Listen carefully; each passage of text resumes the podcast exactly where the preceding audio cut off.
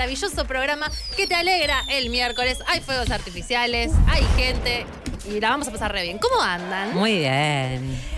Bárbara, mejor imposible. No puedo estar mejor, eh, un poco cansada, porque es cierto que nosotras hoy estamos haciendo un programa y mañana estamos rumbo a Rosario. Mañana mismo, Ciudad de Rosario, a las 20 horas en plataforma Labardén, todavía quedan las últimas entradas de las filas laterales. Por favor, vengan a vernos, vamos a aprovechar para encontrarnos, nos vamos manejando. Ajá. Nos vamos manejando, acarreamos todo y volvemos. Somos el flete, somos todo. todo, somos todo. todo, todo, todo. Va- eh, no, y aparte, eh, no quiero spoilear, pero también muy agotada, porque es un tema muy particular, es un tema que, que tiene un outfit, o sea, estamos pensando. Ay, la prueba de vestuario que me mandé Prueba de vestuario, sí, sí, sí. Espectacular. Involucra mucha producción, por supuesto, como siempre. Eh, quedan algunas entradas, me avisan por la cucaracha. Así que si alguien de Rosario o alrededores nos está escuchando y tiene ganas de ir a pasar un hermoso jueves 20 horas Sala Labardén, se meten en la página de la sala, sacan su entrada, nos vemos. Nos vemos mañana. Qué bueno, qué divertido, chicos. Mañana Sí, tenemos un, un sí. show que hacer. Sí. Eh, vamos a tirar alguna pista de que se trata. Había mucha gente que me escribió como diciendo, ¿qué onda? ¿Qué onda? ¿Sí? No, ¿No? di- no, no digamos No. nada. Ay, ay, ay. Fin de suerte. octubre, fin de octubre. Tiene Sí. que ver. Como Ah, un poco. Fin de octubre, Es fin de verdad, octubre. es Es verdad. muy. los tiempos que corren. Los tiempos que corren. Bueno, hoy tenemos, por supuesto, como siempre, un programa muy ecléctico con un montón de, de contenido. Vamos a estar hablando, eh, en principio, ahora en un ratito nada más, sobre el encuentro de mujeres, que es un encuentro que se hace, no se hace hace tanto tiempo, ¿no? Eh, sí, en realidad. 70 y- es el número no, 75. 35 Ah. creo, pero eh, estuvo suspendido durante la pandemia. Entonces, medio como que se retomó este año. Hubo como una vuelta. eh, y creo que lo que lo que probablemente pasó, que nos vamos a enterar eh, si, si puede ser en la entrevista, eh, que se fue ampliando, que empezó como un movimiento más chiquito y ahora incluye eh, otras, otros colectivos. Exacto. Claro, empezó como el Encuentro Nacional de Mujeres y ahora es el Encuentro Nacional de Mujeres y disidencias. Vamos a hablar un poco con Vamos a nuestra invitada. enterarnos. Así que tenemos una invitada que nos va a estar contando sobre eso. Después vamos a estar hablando eh, sobre en mi cumpleaños, el domingo. Mi cumpleaños, ya estamos este, muy cerca todas de los 40, sino en los 40. Gracias, gracias por la celebración. Y vamos a estar hablando sobre las diferencias entre qué pasa a los 20 y qué pasa a los 40. Mm. Y que ¿Mejora? No. ¿Empeora? Nos- nosotras decimos que mejora, pero de verdad no es como porque Definitivamente. no es porque estamos acá y queremos convencerles de algo. Es, es verdad. Entonces dijimos, vamos a compartir esta Y para ustedes, queridos oyentes que están del otro lado, eh, ¿qué les pasa con el paso de lado? ¿Para ustedes mejora la cosa? ¿Empeora? Queremos escucharles. Nos gustaría que nos cuenten en qué cosas están mejor ahora que hace 10 años, 20 años. Cuéntenos a el número de teléfono Ahí, de la 40 radio. 4041. El 4041-9660. Mensaje de audio, no manden texto, queremos escucharles. Y después tenemos una columna que les va a recontra interesar, porque a pedido de Jimena Uteiro, que está como eh, fascinada con el tema del algoritmo de Instagram, en la producción, en un esfuerzo sobrehumano, ha conseguido eh, como invitado a Agu Jiménez, que es un especialista en algoritmo de, entre otras cosas, Instagram. Entonces, todas esas cosas que querés saber, por qué el circulito del que te mira el story está y de pronto ya no está Deja más. Cosas que deberíamos saber, ¿no? ¿Por qué de Cosas repente- que necesitamos saber. ¿Con quién estamos Cosas hablando? Estamos hablando con el algoritmo todo el día. Es importante entender. El algoritmo está hablando con nosotras. ¿O qué está haciendo? Nos está escuchando. ¿Nos está usando? Ah, muy probable. Eso seguro, pero lo que siento es que el algoritmo lo que quiere es que no sepas vos cómo funciona. Totalmente. Pero ¿por qué no quiere? Porque no le sirve, porque... mm, Quiere tomar lo que quiere. El algoritmo Sí. es una inteligencia artificial que de repente va a tomar nuestras vidas, va a desarrollar una inteligencia por fuera de lo para lo que fue programado. Yo ayer el algoritmo sentí- sabe cosas antes que yo misma. Sí, exacto. Mi mamá el otro día me dijo, no solo me escuchó, me mostró la publicidad de algo que estaba pensando. A mí me pasa eso Hoy también. decís, ¿eh? Ayer Es muy me pasó. impresionante. Y en un momento yo ya venía pensando en que, en que íbamos a hacer esta, esta columna y preguntarle todo a este pibe. Y yo tengo muy anti algunos, algunas cuestiones del futuro. Soy bastante que Anti. me resisto anti. Eh, entonces, anti-algoritmo. Pero ayer sentí que estaba pensando en algo y abro Instagram y me lo muestra y dije, ay, qué fácil que te lo hace también. ¿No? Como que agra- agradecí en ese momento, ni tuve que buscarlo, ¿entendés? Lo que iba a buscar me apareció solo. Y bueno, Dije, pero de eso "Ay, se qué trata. fácil. Y Pero Sí. ¿y qué querés? Que tengas que buscarlo, ¿no? Quiere que, que lo veas. Eso es lo que quiere el Es algoritmo, pero ¿qué quiero yo? No, el algoritmo lo que quiere es que vos permanezcas en la Claro. aplicación O lo algo. máximo posible. Eh, de vender va a ser una consecuencia de que vos estés pasando tiempo en esa aplicación. Entonces, todas las apps eh, tienen mucha cabeza y el algoritmo está programado. Estas hablando sin saber, Eh, pero ahora va a venir no Agus tengo a- dudas de que en realidad lo que quieren es que vos te quedes ahí. Entonces, sea lo que sea que te que quieras, el algoritmo te lo quiere dar. Sí. Gente que piensa como vos, eh, Sí. lo que te querés comprar, Eh, ¿con quién el estás chico que te saliendo? gusta No, o la con- chica que te gusta. ¿Con quién está saliendo Tu el que te gusta? ¿O con quién Sí. está cogiendo el que te gusta? Porque llega a un nivel de horror Es perverso en el, el que te muestra Es cosas que vos no te querés enterar. Porque vos decís, ah, ah, ah, sin ni siquiera estoquear, es eso que vos decís, como no tengo ni que buscar nada. Y de pronto, pop. Queremos saber si el algoritmo es perverso o no. Sí, obvio que sí. Entonces también nos pueden contar sus anécdotas de estas Del cosas algoritmo. horribles y espantosas y cómo el algoritmo les cagó la vida. O quizás les solucionó y les mostró la mesa que ustedes estaban imaginando que estaban necesitando. Y Ay, las puso ahí necesito, materializada para que apretes comprar y comprártela. 40419660. Además de contarnos los beneficios de o, o- o sus, sus temas con 40 versus 20, nos pueden contar alguna anécdota que tenga que ver con el algoritmo. Ajá. Ya tenemos a nuestra primera entrevista que es telefónica. No tenemos el gusto de tenerla a Estefanía en el piso, pero sí ya está conectada por teléfono. Muy bien. Hola. Estefanía, bienvenida. Estefanía, es, eh, ¿qué tal? ¿Cómo estás? Hola compañera, ¿cómo Hola. están? Bien, todo bien. Estefanía es Estefanía Santoro, que es periodista de la revista Cítrica y del suplemento Las 12 de Página 12. La invitamos hoy para que nos cuente un poco sobre qué se trata este encuentro de mujeres y, bueno, cómo se puede hacer para participar. Bueno, el encuentro de mujeres eh, ahora es el encuentro plurinacional de mujeres lesbianas, travestis, trans, intersex y no binarias. Es un encuentro que se realiza todos los años en distintas ciudades del país. Las, los lugares, los territorios se, se, deciden no de manera arbitraria, sino de manera participativa, de manera democrática en el cierre de cada encuentro.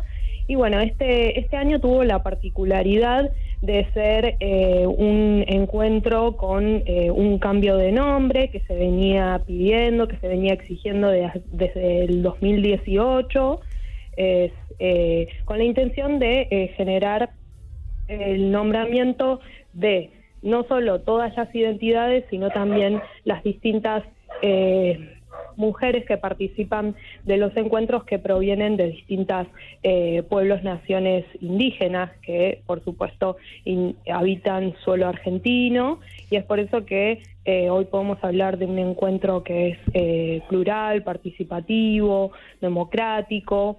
Eh, este año se llevó a cabo en la ciudad de San Luis, un encuentro que, que estuvo sumamente coordinado, eh, organizado de manera autogestiva, como cada año y eh, superó todas las expectativas, porque bueno, se calculan que más o menos eh, participaron al- más de 100.000 personas. Wow. Para que se den una idea, eh, la marcha que se realiza el día domingo, eh, que es el segundo día del encuentro, tenía 35 cuadras de cola Wow. y estamos hablando de cuadras bastante largas de la ciudad de San Luis, no son como De las las cuadras de- largas. Y de Estefi, ¿qué, qué pasa en este encuentro? ¿De qué se trata? ¿A qué, a qué van? ¿Quién habla? ¿Qué, qué pasa? Bueno, el encuentro eh, es un espacio, es una herramienta política. El encuentro es política en sí, donde se debate la agenda feminista, las distintas problemáticas que atraviesan los transfeminismos, que por supuesto tienen que ver con la violencia machista, los femicidios, los travesticidios, el acoso laboral, las dificultades que enfrentan eh, las mujeres lesbianas, travestis, trans, no binarias para acceder a, por ejemplo, eh, una economía estable. Eh, hay muchísimas eh, temáticas y problemáticas que, que se debaten. eh, tienen eh, un espacio concreto. Este año eh, el, el encuentro tuvo eh, más de 100 talleres. Eso iba a decir, yo había leído lo de los talleres. Contanos un poco. Sí. Sí, generalmente los talleres en los encuentros anteriores eran menos, esta vez se abrió, no hubo ningún tipo de restricción y hubo talleres, como para que se den una idea, desde aborto, que son los, los talleres más históricos, de hecho el- la demanda por el aborto legal, por el derecho al acceso la legalización del aborto es una de las demandas que nació en los encuentros, hasta, por ejemplo, mujeres en situación de encierro, cárceles, eh, racismo. Eh, este, este año en particular, eh, el, encuentro tuvo las novedades de incluir talleres que tienen que ver con niñeces, adolescencias y vejeces, es decir, que abordan las problemáticas eh, que eh, atraviesan a esas eh, generaciones en particular. Sucedió algo muy lindo, que es que participaron un montón de niñeces, coordinaron sus propios talleres, eran talleres donde no podían ingresar adultos, es decir, que solo eh, podían eh, ingresar las niñeces, se coordinaron en- entre ellas mismas, digo entre ellas porque en este caso eran niñas, eh, y había, por supuesto, una cuidadora que, que, que estaba ahí con ellas acompañándolas, también hablando eh, muy especialmente de, de las niñeces trans, ¿no? De qué pasa con eh, eh, la ESI en las escuelas, la falta de ESI en las escuelas con perspectiva trans. Eh, Es- porque, esta- bueno, lo que. Sí. No, me, me pregunto, o sea, me estoy tratando de armar una imagen. Todo esto sucede en la calle, ¿no? Es como que. O, o hay, un, o hay diversos sí. espacios en donde. Sí, perdón que yo obvio algunas cosas Claro, eh, pero está que, bueno. que las tengo súper sí, naturalizadas, sí. pero para quienes no conocen los encuentros, las dinámicas se generan en las escuelas, los talleres, Ah. las dinámicas de los talleres se generan en las distintas escuelas que en este caso están cercanas eh, unas de otras en la ciudad de San Luis, en la, en la ciudad capital de San Luis. Eh, se, va a los talleres y en las distintas aulas eh, se señalizan, ¿no? Eh, qué taller se va a desarrollar en cada escuela, en cada aula de cada escuela, y también en las escuelas tienen lugar eh, eh, las personas que eh, no tienen una casa o no han podido acceder a un alquiler y duermen ahí. Mm. Eh, se abren las escuelas para eso también. Estefanía, eh, leyendo, leyendo un poco, eh, una, una noticia era que se valló toda la ciudad, como que estaban esperando que cayera, no sé, una horda de, sí, sí, sí, de, de- de vikingos. Eh, ¿Cómo lo sintieron ustedes frente a lo que se pensaba que iba a pasar, a lo que pasó? ¿Hubo, hubo algún problema con la policía? ¿Cómo, cómo estuvo eso? Sí, la, la realidad es que no- nosotras desde el movimiento y como transfeministas tenemos una experiencia eh, de encuentros en donde siempre eh, nos hacen mala fama. Por suerte no nos importa, pero hemos tenido que soportar represiones y violencia policial y persecución en otros encuentros. Este encuentro podemos decir que eh, afortunadamente no sucedió nada porque la policía eh, no estaba para amenazarnos eh, o intimidarnos, sino que estaba eh, cubriendo eh, distintas eh, acciones de tránsito, por ejemplo, co- cortando las calles y no merodeando o, o generando algún tipo de, Hostigando. de- de- de hostigamiento, claro. Y mm, eh, por supuesto que sí, eh, en, en, la, en la ciudad, o sea, para, para quienes vive- viven en la ciudad de San Luis, se generó toda una cuestión que tenía que ver con meter miedo a las Mm. personas de la ciudad, como que íbamos a romper la ciudad, íbamos a hacer destrozos,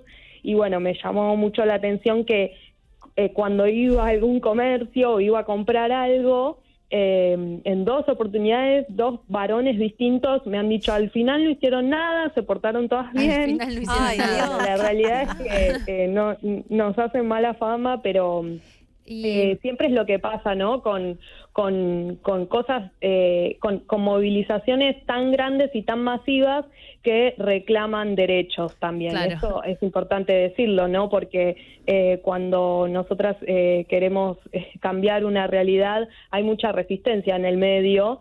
eh, por eso Mm. es que, bueno, también se dicen estas cosas que son mentiras. Steffi, ¿siempre es en San Luis? No, no, cada año eh, se realiza en distintas ciudades del país. El último día, que es cuando se hace el acto de cierre del encuentro, eh, se elige la nueva sede por aplausómetro. Ah, Eh, hay algunas Sí, hay algunas organizaciones que están pidiendo que se elija de otra manera, que se resuelvan los talleres, que para generar eh, más mayor participación, porque la realidad es que en el acto de cierre no todas las personas que concurren se pueden quedar y asisten a ese cierre porque se tienen que ir a trabajar, porque tienen que volver a sus respectivas ciudades. Claro. Eh, pero bueno, este año había tres sedes, eh, Buenos Aires, eh, eh, la ciudad de Buenos Aires, Bariloche, y eh, bueno, Jujuy, pero Jujuy estuvo en un principio y las compañeras eh, de, la organización de Jujuy decidieron bajarse eh, y ganó Bariloche. Un, algo muy importante eh, que me gustaría remarcar es que este encuentro estuvo muy atravesado por la demanda y el pedido de liberación de las mujeres mapuche detenidas. en Villa Mascardi y que están intentando recuperar su territorio ancestral. Te quería preguntar, eh, particularmente eso, ¿no? Digo, decís que en este en este encuentro que este es el número 35, ¿puede ser? Sí, este es el número 35. Lo único que suspendieron los encuentros fueron los dos años de pandemia. Increíble. Bueno, o sea, ¿y es un encuentro anual? Es un encuentro que se hace una vez por año, siempre el fin de semana de octubre, mm. eh, el fin de semana largo, perdón, de octubre.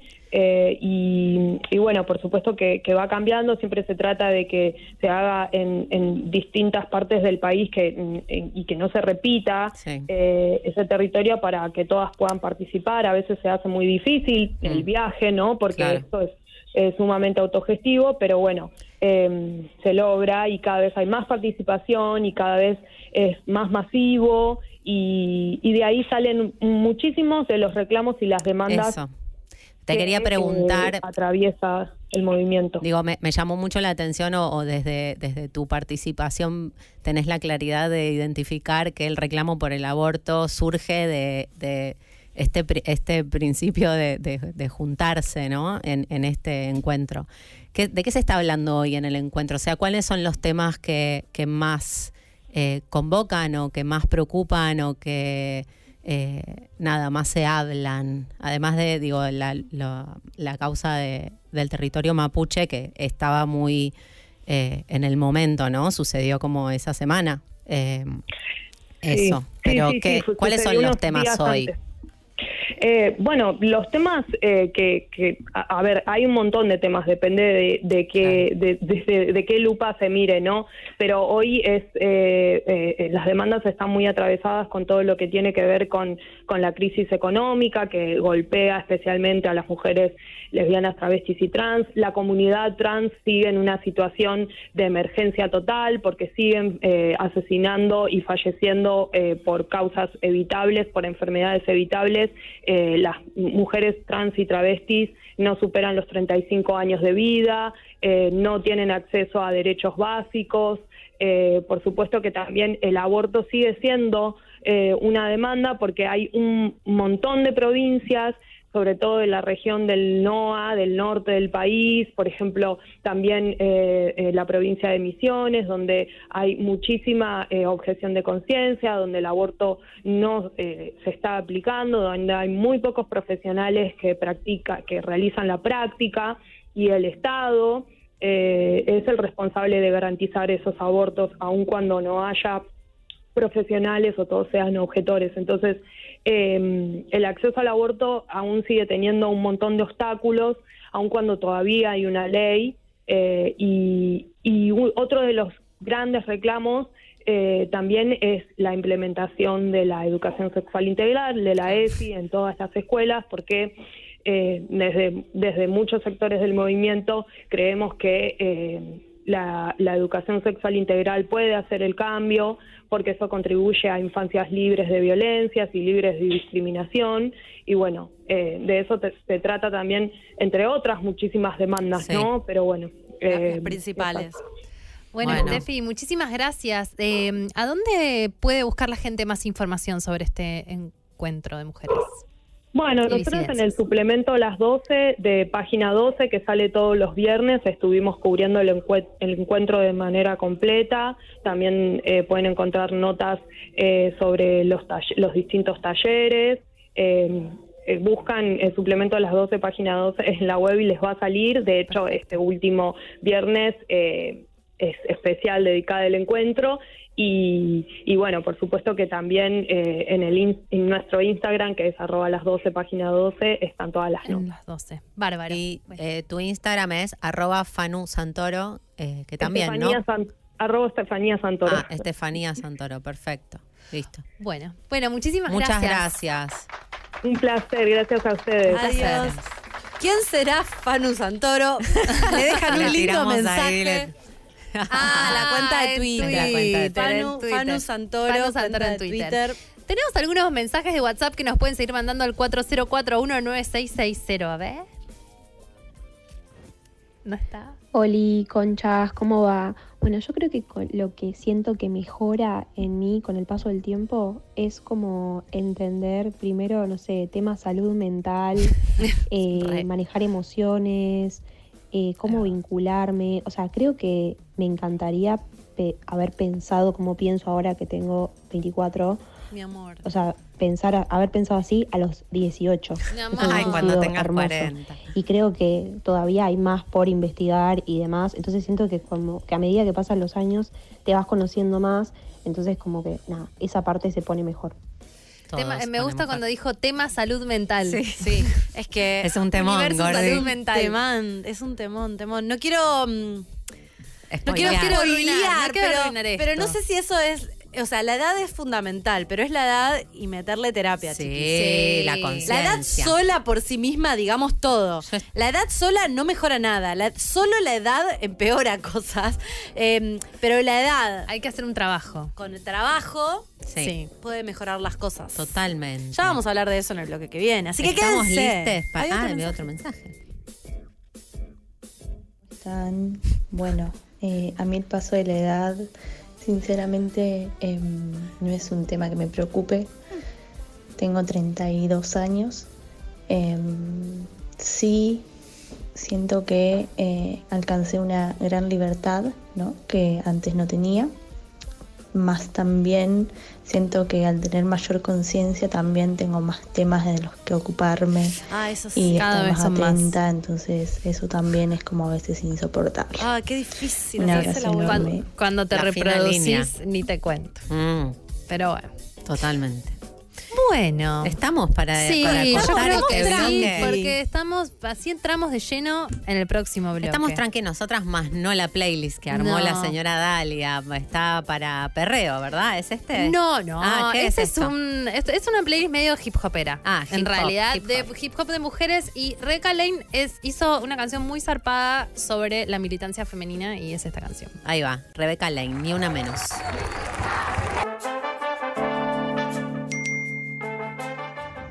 Hola conchas, buenas tardes. Siempre un placer escucharlas. Eh, ya, yo no estoy tanto, voy por los 32, pero salvando que el cuerpo ya tiene otro ritmo de recuperación, se rompe más fácil y demás, todo va mejorando. Si uno le pone onda, todo va mejorando. Sí, hay que- Onda y terapia. onda y terapia. Vamos a decirlo mucho ahora, me Muy parece. Ay, claramente. gracias, qué amor. Sí. O eso me vio sufrir porque me pedí un café, pero está lleno de cinta scotch. Y Laura se está riendo porque Ni se nota. Mírala, mírala, no se nota. Se chorreó la, la- el café, la Dalia me es muy libriana y, y es todo prolijo y si, si hay una botella fuera de lugar o un vaso que no combina, lo corre para que no se vea y le traen este engendro de vaso horrible. Con cinta scotch chorreada de café. Y Sí. tuvimos que salir al aire y me destruyó. Bueno, esta Estas se- son este cosas de- sí, sí, de que no, no te bancás cuando tenés 40. Exacto. No, Cuando tenés 20 no te preocupa. No te preocupa, No, da la, la- la cinta directamente. Hay algo muy cierto que dijo nuestro oyente que es el cuerpo cambia. El Oh. cuerpo cambia, es una verdad biológica, o sea, no hay con qué darle a eso. Sí. Yo el otro día fui a un recital, eh, a un recital de esos recitales que son cuatro recitales en uno, medio festival. festival. Y la verdad que hacia el final estaba que me quería. Agotada. Sí, no podía más, boludo. Estuve seis horas parada. Un poco saltando. Viste que ya saltás para, porque pensás que saltar es mejor, probás saltar, probás no saltar, pro- Pero vos no, sal- no sos de salir mucho tampoco. no. Entonces por ahí No tengo también, resistencia. Le claro. falta entrenamiento. O sea, pasa eso y además perdiste el entrenamiento. Sí, puede ser, puede ser. Sí, no, no. Hoy fui a yoga, casi me muero. Sí, por ahí estoy. por ahí no estoy entrenada. Pero es cierto que el cuerpo cambia. Pero no necesariamente eso. O sea, para mí hay como un equilibrio de que hay tantas cosas que mejoran. Es que yo creo que el cuerpo cambia, pero eh, justo lo hablábamos antes del aire. Yo a veces veo fotos mías de los 25 y digo, estoy mejor ahora.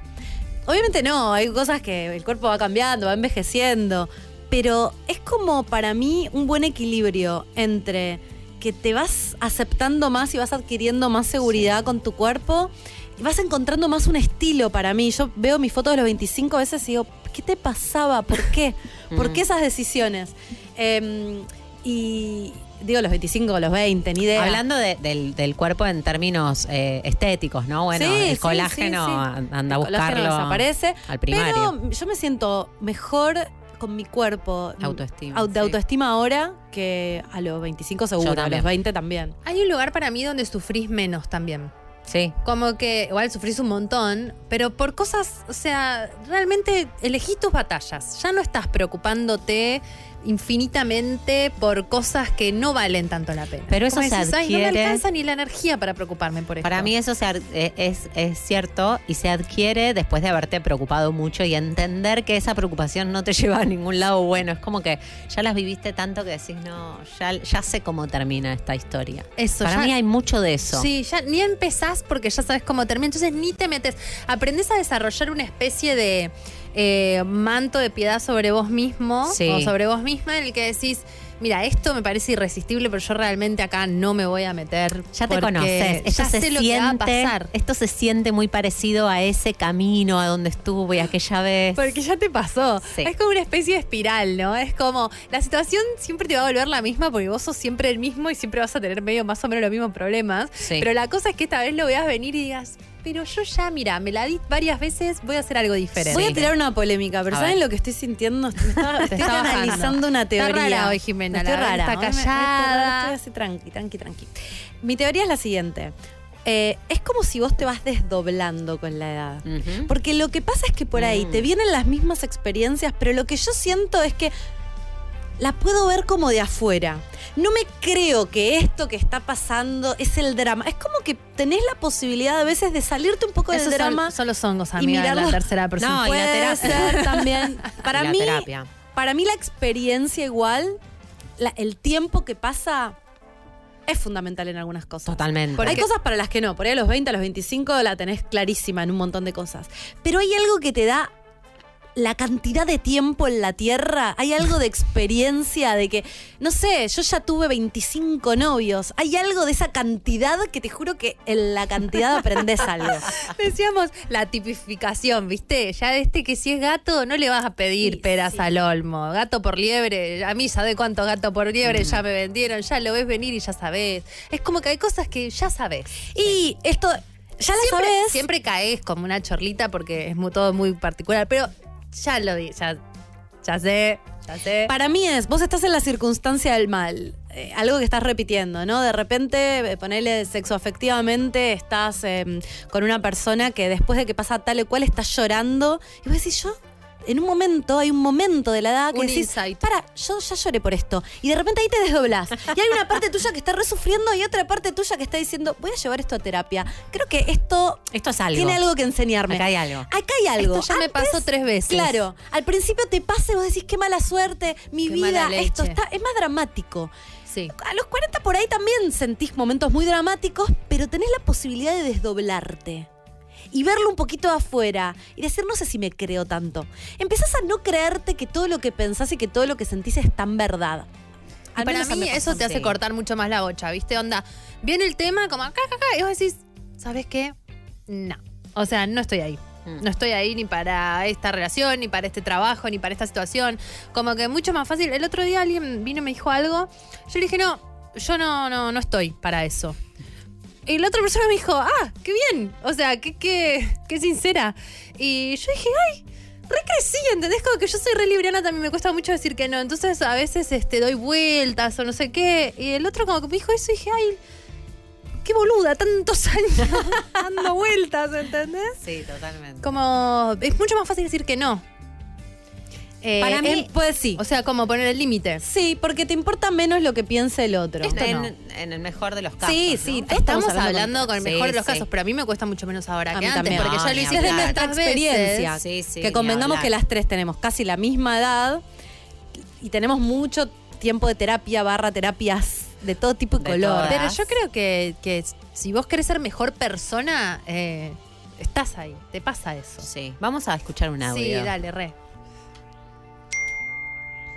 Hola conchas, feliz miércoles. Bueno, yo tengo 29 años y con el pasar de, de la vida puedo decir que se pone mejor y creo que también eh, estamos más orientados en lo que queremos laboral, académica y amorosamente. Sí. Me gusta. Abrazo. Me gustan tus categorías. A veces estamos un poco, a veces estás perdido también, ¿no? Pero hay algo que dentro de ese estar perdido tenés un registro más fácil igual de, de- o sea, no es esto, pero, pero sí sé más o menos por dónde. Puede haber una crisis. Yo, mm, a mí me, me- pasó y tengo, sobre todo, ¿sabes qué? Varios hombres conocidos y amigos que están muy en crisis y en conflicto con sus carreras por ahí. Mm. Porque es verdad que en esto de poder desdoblarte y verte desde afuera, hay un camino de empezar a entender qué quiero, quién soy. Y por ahí lo que elegiste a los 18, 20 y entraste en una, de una carrera, si no cambiaste, llegás a los 40 y decís, che, em, estoy para esta el resto de mi vida. Sí. Y mm,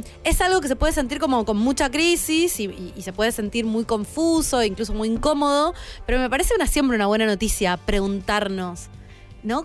Como también para decirle a nuestra yo de los 20, si nos escucha mucha gente joven, por ahí lo que querés ahora no es lo que vas a querer en mil años, no te estreses tanto. Para mí hay Sí. algo de eso. Pensás de que, tiene que ser para toda la para vida. toda la vida. Es que en su momento vos pensabas que todo era para toda la vida y a los 40 para mí lo que sabes es que nada está nada es estable, ¿entendés? Ya- Nada queda fijo, ni vos, ni el otro, ni el trabajo, ni y eso lejos de ser algo que te da, o sea, es un es una inestabilidad, pero te da una cierta tranquilidad también, te permite elegir como de otra manera, ¿viste? Antes era esto para siempre, entonces decidir es abismal. Sí, es como, por ejemplo, con mi marido decimos, bueno, un mes más, ¿viste? No sé, nos vamos un fin de semana juntos o, o salimos a cenar, tomamos algo, la pasamos re bien y decimos, bueno, una semana más juntos está.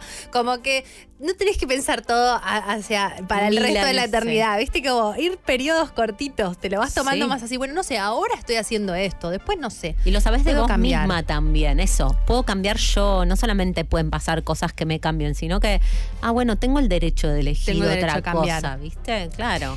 Y a- una cosa que sí quiero decir, que yo tenía la fantasía de que cuando tuviera 40, no sé, a los 20, yo decía, cuando tenga 40 Ay, voy a estar todo resuelto. No, y sentía que yo iba a ser internamente una persona madura. Sos la misma persona. Yo misma internamente persona. siento que tengo 20 años, quiero hacer no te digo las cosas, las mismas cosas, pero hay algo que no, que no cambia, como mm, esta idea de que uno puede llegar a los 40 y de repente realmente Iluminarse. sentirse muy joven. No, sí, pero vos tenés la sensación, creo yo, que es como, bueno, en esa época va a ser tan así. Sos, sos el mismo.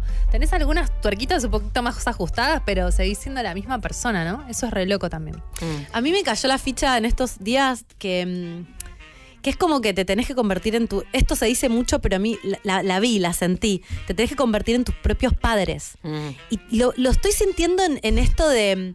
Estaba escuchando un podcast sobre una mina que hablaba por el uso de las pantallas y automáticamente pensaba en los niños que conozco, ¿no? Mi sobrino, hijos de amigas, y pensaba, ¿cómo sería yo como madre? Y después digo, yo no puedo soltar el celular.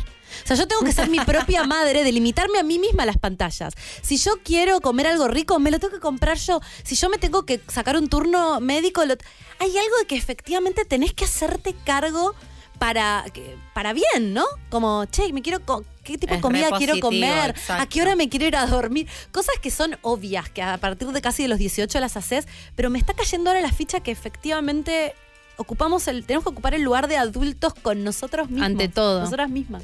¿Qué otro audio? A ver. Hola conchas, pues bueno, les cuento mis beneficios de los 20 a los 30. Cuando tenía 20 estaba estresada terminando la universidad pensando que no iba a conseguir trabajo. Ahora que estoy en mis 30, estoy tranquila, eh, viviendo relajada, me mudé de país y me voy a casar. Así es de que los 30 llegaron muy, muy bien. Qué lindo. Pasa que también es como que empezás a confiar en la vida. Porque mal que bien, a veces te tira unas medio pálidas, pero estás ahí. Seguís No te queda ahí. otra. Para mí también entendés eso, que no, no solamente sos vos y tus capacidades y tu título y tu esfuerzo. Te da miedo también a esa edad pensar en ser tu propio padre. Es como que si yo no puedo con todo eso. Eso Ni no lo pasa. pensás, quizás. Claro, pero ah, o por lo menos a mí, que Saturno en 12 me abrumaba un poco, ¿viste? Como eh, el- la, la responsabilidad de todo en una, ¿no? Eh, a medida que creces es como que ya después de los 29 astrológicamente no le puedes echar la culpa ni psicológicamente a nadie más que a vos de lo que te pasa. Y eso yo a mí me asustaba y todo lo contrario, es como, wow, qué, qué libertad que viene con la responsabilidad de ser tu propia madre, de ser tu pro- Es que no se habla propio mucho de esto, porque se supone que a los 40 ya tenés que tener hijos. Entonces siento que hay algo que vos sentís que la madurez viene con ser el padre de otros, cuidar a otros. Pero si no tenés hijos, e incluso teniendo hijos, la Mm. responsabilidad para con vos, justo tengo eh, un- un, eh, una amiga que está por ser madre y está re estresada porque está construyendo una casa y le están pasando un montón de cosas. Y, y me dice, no tengo tiempo para mí, apenas tengo tiempo. Y yo como, che, es re importante que vos te cuides para que... Es como lo de ponerte la máscara vos antes en el avión y antes de ponérsela a tu hijo.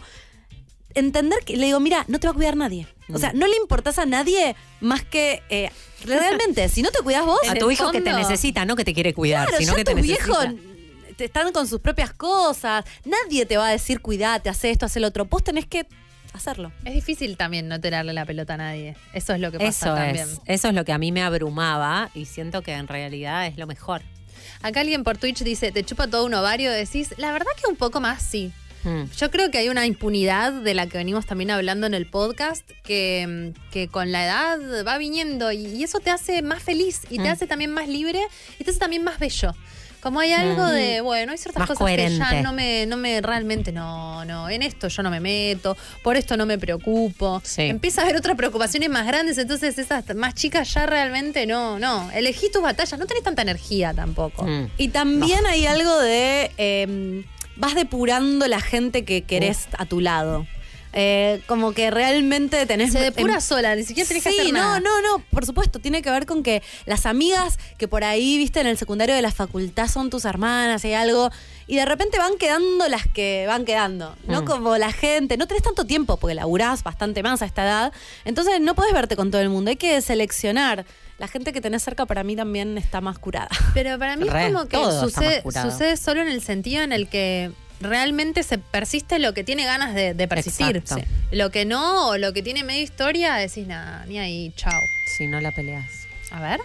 Hola conchas. Bueno, eh, yo tengo casi 39 y la diferencia que noto a los 20 es que recién ahora pude dejar mi trabajo, Hmm. que estoy desde los 18 años, en uno que Wow. lo sufro desde el primer día y creo que la clave es lo que, lo que la, experiencia te lleva es a entender que eh, hay que aceptar la incomodidad y una vez que uno acepta la incomodidad y la apropia, eh, da otra mirada y, y da y, y- te, te, te deja poder soltar y abrir otras puertas. Eh, para mí eso es fundamental y fue lo que me ayudó a hoy poder dejar mi trabajo y empezar una nueva vida casi a los 40. Qué Bueno, hermoso. felicitaciones. Same. Same, te Bien, felicitamos. Estoy en la misma. Me gustó lo de La incomodidad. un poco la incomodidad. Lo dijo Lu, eh, el domingo salió un episodio, eh, Concha Enojada, Ay, quien no a lo escuchó, pasen a escucharlo. Está buenísimo. Y nuestra invitada, que me encantó porque ya habíamos terminado de hablar, qué sé yo, nos pusimos a... ¿Querés decir algo más? Y para mí tiró algo eh, vital que tiene que ver con esto, con que, bueno, ah, estábamos hablando de emociones, ¿no? Y entrar en contacto con tus emociones, o esto de ser más responsable, de tener más claros tus límites, de poder decir que no. No son cómodas esas situaciones. Entonces hay algo de, de- de tolerar la incomodidad, de ser más coherente con vos y de, y de ocupar un lugar más en, en tus propios términos, que no necesariamente va a ser lo que más le guste al resto y eso va a ser incómodo. Y, y re, me re quedó resonando eso que dijo Lu y eso que trae No, ahora la oyente. Es- es- me- estoy re de acuerdo con eso, de que hay un lugar donde parte de crecer implica que te bancás más la incomodidad del resto con quien vos sos, cedes un poco menos. Sí. A mí y me la cuesta vida. todavía igual, ¿eh? Y de Eso la un poco me cuesta. Pero también bancarte la propia incomodidad Claro. de que por ahí querés cosas, decías cosas o te pasan cosas que entran en conflicto con la identidad que vos tenés. Te vas dando cuenta que la identidad es medio, es medio fluida en el sentido de no sos una persona que quiere, desea, piensa de una manera. Vas cambiando y cosas que te parecen ahora básicas Te exigís menos en van ese cambiando. sentido, ¿no? Claro, y por ahí también te obliga también los 40 a hacerte un poco cargo de la vida que tenés. Sí. Yo, por ejemplo. ¿En qué sentido? Y, por ejemplo, yo digo, che, tengo 40, no tengo hijos. Y decir, decidí esto. Claro. Lo decidí.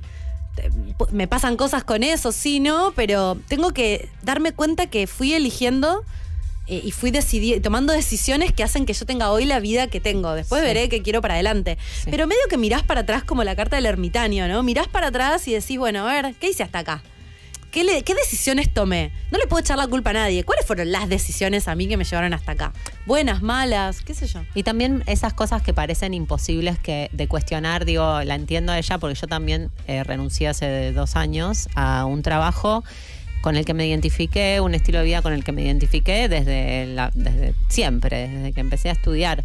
Y, mm, y hasta ese momento yo no me había dado cuenta que, que no había podido observar la realidad como un terreno en donde uno puede meterse creativamente. Es como, bueno, ¿qué cosas puedo tomar? ¿Qué, qué opciones tengo? Y en realidad no es tan así. En realidad uno crea también lo- sus, sus elecciones, ¿no? Como que... Y para mí eso viene con el tiempo y re viene con esto de... Nadie lo va a hacer por vos. No va a venir alguien de afuera a decirte... Ni a cuidarte, eh, ni a darte eh, el trabajo soñado, ni a nada, básicamente. Exacto. Eh, me causa gracia que alguien dice ahí en Twitch, me recuerda mucho Sex and the City esta charla. ¿En serio? Vamos.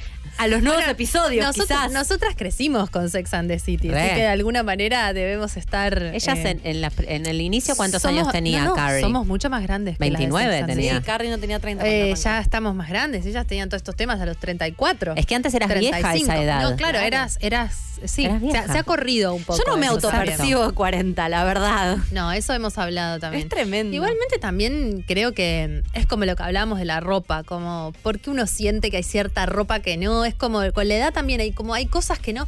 El otro día una amiga me dijo, ah, vi que estabas aprendiendo a, a pasar música y me dice, yo también quiero, pero me da vergüenza y le digo, pero qué, si tuvieras que tocar la guitarra te daría vergüenza. No, me dice, le digo, bueno, no tendrías vergüenza aprender a tocar la guitarra a los 40. Tampoco tengas miedo de aprender a mezclar música a los 40, boludo. Es como, ¿por qué te vas a censurar? Y creo que, que eso también, como que si logramos saltar eso de que se supone que deberíamos estar Es que es haciendo. eso, ¿eh? Mucho para mí es eso, la, la idea, además. Hablando de Sex and the City, el sexo también mejora con la edad, para mí. Ah, mira Sí. todo lo que tardamos en decirlo. llegar. Boluda, re. Fue lo primero que dijimos en la previa. prioridades. Es la parte de la, parte de la Ay, edad. El placer. sexo no es todo. El sexo, viste que dicen que en realidad es al revés, pero yo no sé, ¿eh? para mí no. O sea, es como que ya sabes mejor, como que al revés, que uno, pie- uno podría pensar que tiende a envejecer, Ah, en- eh, o sea, a crecer, y que el nivel de líbido, que la calidad del sexo decae. O sea, yo estoy segura de que todos estos de veintipicos que están acá en Twitch deben pensar que, que a los 40 coges como el culo. No. O sea, No, mucho mejor. mucho mejor, Ya sabes mejor. con quién sí, con quién no, qué te gusta, qué no te gusta, sí. cómo resolver un montón de situaciones, eh, te preocupas menos, tenés menos ansiedad. Obviamente, miles de cosas que, que pasan en el medio, pero hay algo de que está renaturalizado que ya te Yo preocupa siento mucho que menos. esto, esto aplica al sexo y aplica a todo. Siento que uno empieza a priorizar la calidad por sobre la Sí, cantidad. totalmente. Hay algo de la calidad, de la cosa buena, que te aplica al vino, te aplica a los chocolates y también te aplica al sexo. Yo por ahí a, lo- a los 20 de re- tenía un novio con el que literalmente eran como...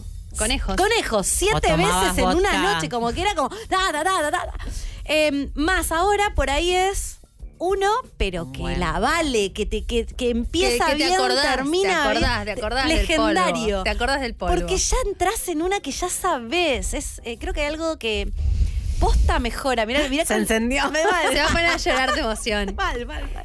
Acá alguien dice, eh, con los años acuestas, más te cuesta y menos te acuestas. Lamento comunicarte que no, es así. no. Es al revés. Es al revés. Se- por y- eso, ¿por qué se creen que los jóvenes quieren estar con la gente más grande? Me ¿Por gusta qué que se Pato creen? percibió el cambio de clima. Y aparte quiero decir una cosa para los hombres que están ahí. Yo creo que eh, los hombres, he tenido mejor sexo con hombres más grandes que por ahí con los más eh, jóvenes. Sí, el hombre tiene Sí, que crecer re. para entender que hay una No mujer del otro lado que tiene que Claro. le tienen que pasar Ya lo cosas. charlamos hasta que en MILF. hasta que entiende le lleva un montón Sí, de tiempo. lleva, Así que yo lleva. creo que todos los que piensan que coger con gente más grande es un bajón, eh, les digo que es al revés. Todo Mirá, lo contrario. Toda esta Barry columna White. es para que cojamos todas el semana. Inbox. Se armó un Tinder en, en el Twitch, el Me canal de gusta. Twitch. Pero el Tinder es nosotras. El ah, bueno, está Laura. Laura, Bueno, epa, epa, es epa. ahora, Es ahora. bueno, epa, contagia. epa. Invitaciones para Laura, pasa agua, arroba lau pasa. Va a estar mañana en la ciudad de Rosario. Epa. Che, Vamos a acuérdense, estar. vengan a vernos a Rosario. Ay, sí. qué divertido. Después alguien Nos, más escu- dice... nos escribió Edu que Nos va a traer viene con algo. regalo. Sí. ¡Ay, Edu Rosarino! Sí. ¡Qué bueno! Si nos estás escuchando, Edu, venite, venite antes y, y nos, Sí. nos vemos. Sí, sí, sí, así charlamos. Este, como dice Germán Beder, acá dice Yera, el sexo, una pérdida de tiempo. El sexo está un poco sobrevalorado, lo descubrí eh, ya muy grande, lo digo de verdad, pero no creo que sea una pérdida de tiempo. No, No. para mí lo que está Creo que es una sobrevalorado es, la cantidad de... Que hay que eh, coger todo el tiempo. Claro, el sexo por el sexo mismo. El sexo yo creo que lo infravaloré mucho. La aprendes a valorarlo más, Sí, sí. como algo más... eh, Tiene que ser bueno. Profundo. Sí. Es como el vino, si es algo medio así nomás, te, te cae mal. Pero eso de chiquita no lo de chiquita. De De chiquita, Sí, te compras el termidor Esa sin ningún pendejita problema. que toman ese vodka horrible. No, no, pero después lo aprendes. de Eso, que es eso de lo, de lo bueno de la edad. Yo iba a pedir más audios, pero nos estarían mandando. Hay un audio más, como antes de audio irnos. más. Hola conchas, muy buenas tardes. Buenas Nada, tardes. yo soy papá desde los 15, así que tengo 33 y creo que ahora de más grande he logrado sentirme más cómodo con muchas cosas mías internas y crecer obviamente. Y bueno, creo que yo he quemado varias etapas y hoy en día me siento mucho más relajado, por así decirlo. Qué bueno. Igual ojo que quemar etapas existe pero no existe, porque a mí me ha pasado que yo he quemado un par de etapas y ahora no es que estoy vestida como si tuviera 16. Same. Es como que de vuelve. pronto la vida te, te retrocede y la, te, te la vida una te dice, esta recuperación. ¿eh? materia no la rendiste. Hay una una teoría previa. tántrica que es una literalmente previa. así, ¿sabían? Ah, sí, ¿Cómo? no, Sí, pero que adhiero. el tantra no sé si divide como edades, pero casi como la infancia, la pubertad, la adolescencia, casi como así. Y dice que mm, cualquier, eh, o sea, umbral que no hayas atravesado, lo vas a tener que pasar en algún momento. Entonces, si no pasaste la adolescencia, por ahí a los 40 te pones adolescente. Prepárate, no- amigo, estaba siendo no pasé padre la de los niñez. 15 a los 22 así a tope. Hiciste ahí te un- vienen siete un años enroque de joda. peligroso, Te pero vienen 7 años de joda en cualquier adolescente. Aparte, momento. le vienen 7 años de joda con 32, 33, Ah, divino. espectacular. Divino, mejor No. edad. La mejor edad. Sí, es bárbaro. La- hasta antes de los 30 no tomen decisiones drásticas, les juro. Está buenísimo a los 30. Sí. Eh, yo me siento que no me detuve la niñez, entonces entiendo muchas de las cosas que me pasaron en los últimos años. Claro. La vida te va a poner en situaciones donde tengas que habitar determinadas cuestiones. Exactamente. Bueno. ¿Un audio más? Pintó coaching. Hola, Sí, Conchas, buen miércoles. Eh, bueno, primero que nada, el programa de hoy me está calmando un poco porque yo tengo 24 y Claro. tengo el privilegio Ay, de tener el trabajo que me gusta y ganar un sueldo lo suficientemente bueno como para pagar el alquiler y Bien. poder mantenerme sola y vivir sola sin depender de nadie. Y aún así me siento re mal todo el tiempo y me siento fracasada un montón de tiempo y que no hice nada con mi vida y que se me va a terminar el tiempo mañana. Y nada, me estaría calmando saber que todos pasamos por esta sensación de estar abrumados y con ansiedad, que son los 20 y que después, eh, bueno, se va a ir.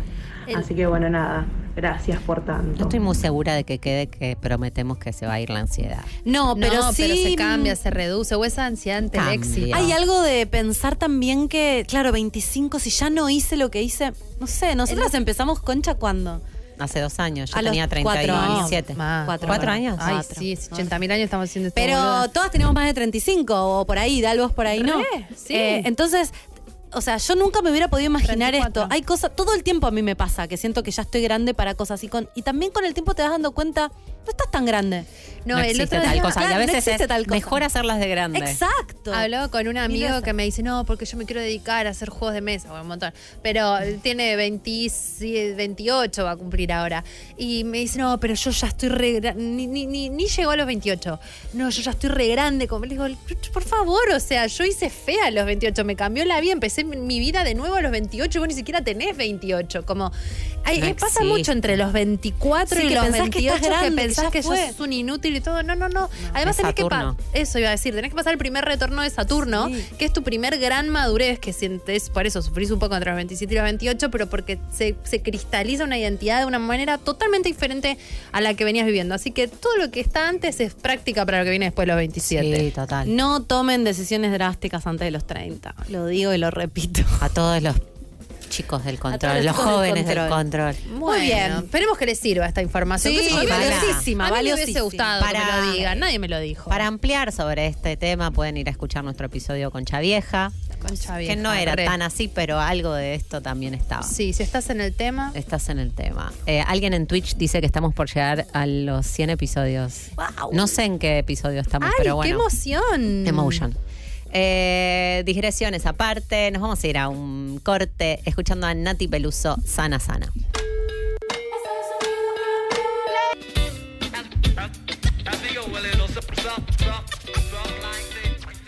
Bueno, bueno, bueno, buenas tardes, estamos aquí de vuelta. Ya lo estábamos entrevistando eh, ansiosamente antes de comenzar. Les voy a presentar a nuestro invitado de hoy. Él es Agustín Jiménez, es licenciado RRPP de Relaciones Públicas, trabaja en la industria de Internet hace 15 años y lidera agencias basadas en data y marketing. Y le estábamos preguntando de todo, desde qué onda la vida en Internet hasta por qué mm, Instagram no te muestra y un montón de cosas que queremos saber. Bienvenido. Bienvenido. Muchas gracias por la invitación y la verdad, como hablábamos en la previa, la palabra mágica es algoritmo, ¿no? Es que esto Mm. surgió un poco así, quiero entender el algoritmo. Y Hueso dijo, nuestro productor, tengo a alguien especialista en el algoritmo. Y dijimos Sí, que qué venga. bien, qué bien. ¿Qué es el algoritmo? Mirá, lamentablemente es algo bastante viejo, no es algo muy nuevo, ahora se escucha más. Pero la realidad es que un algoritmo viene de la matemática o de, ciencias más duras, donde son sistemas para ordenar cosas. ¿Sí? O sea, es más, hay uno muy sencillo, una manera de decir, si yo tengo un velador y si yo lo, lo veo apagado y lo prendo, ahí justo hay una, una foto que visualiza un poco esto, hay como una condición. Si no aprieto la tecla, está apagado, si la aprieto, está prendida. Ahí atrás habría también un algoritmo de funcionamiento, algo muy simple. La idea es que los algoritmos nacen para ordenar un poco cuestiones que tienen que ver con vínculo entre personas o entre usuarios. Bien viejo es eso, ¿no? Como muy, muy antiguo. Se puso de moda, como decíamos hace un par de años, porque, porque las redes sociales y los buscadores de internet empezaron a darle cada vez más poder, cada vez más, y esta también la habrán escuchado, inteligencia artificial, Claro. machine learning, o sea que las, las máquinas aprendan. ¿Para qué? Para que a nosotros los usuarios nos quedemos más tiempo en su plataforma. Ese es el. El no quiero objetivo. revelar, no, no es un spoiler, pero la verdad es esa. Es. El algoritmo busca que nos quedemos mucho tiempo en la plataforma donde estamos. Pero Mm. sin importar cómo lo logran. Ya sea mostrándote un perro, al chico que te gusta, o torturándote con algo que en realidad no querés ver pero no puedes dejar de ver. Como explotar granos en TikTok. Que Terrible decís, ¿por tendencia, qué? ¿Por terrible. qué? Horrible, qué cosa horrible. Pero vos te quedás ahí. Bueno, el tema es ¿Vos que. los- estás en esa? A mí me pareció y después no lo pude dejar de ver. Tengo que confesar que mi guilty pleasure es a la noche claro. y de pronto me pasa eso. Wow. Bueno, hoy Veo tienes eso los algoritmos. Que ves algo en algún lado y, la- y el algoritmo entiende que si vos lo viste más de cierta cantidad de segundos, Fuiste. te interesa. Entonces te lo va a mostrar con todo al principio. Pregunta, ¿cómo el algoritmo sabe que sos vos? Porque está asociado a tu cuenta, porque lo que, lo que vea es tu cuenta, lo que ves tu device. Porque a veces incluso yo siento que los algoritmos se hablan entre ellos, ¿viste? El algoritmo de Google se habla con el algoritmo de Instagram, como si una familia de primos, algo así. Mira, hay, mucho, hay mucha conexión entre plataformas, pero lo más importante es que hoy no hay plataforma digital que te permita, digamos, navegar o usarla sin estar logueado. Salvo Google, que te permite usar su buscador, las demás plataformas te muestran cada vez menos sin estar vos diciendo, soy, Soy yo, yo". este es mi usuario, me conecto de tal teléfono, me conecto de tal dirección IP, de mi casa, del trabajo. Entonces te empiezan a conocer y es real, o sea, parece todo medio ciencia ficción, pero las plataformas, cuando uno se da de alta, el problema es, no sé si a alguna les pasó que cuando te das de alta en alguna red social o algo, te aparecen cosas tipo lee los términos y condiciones.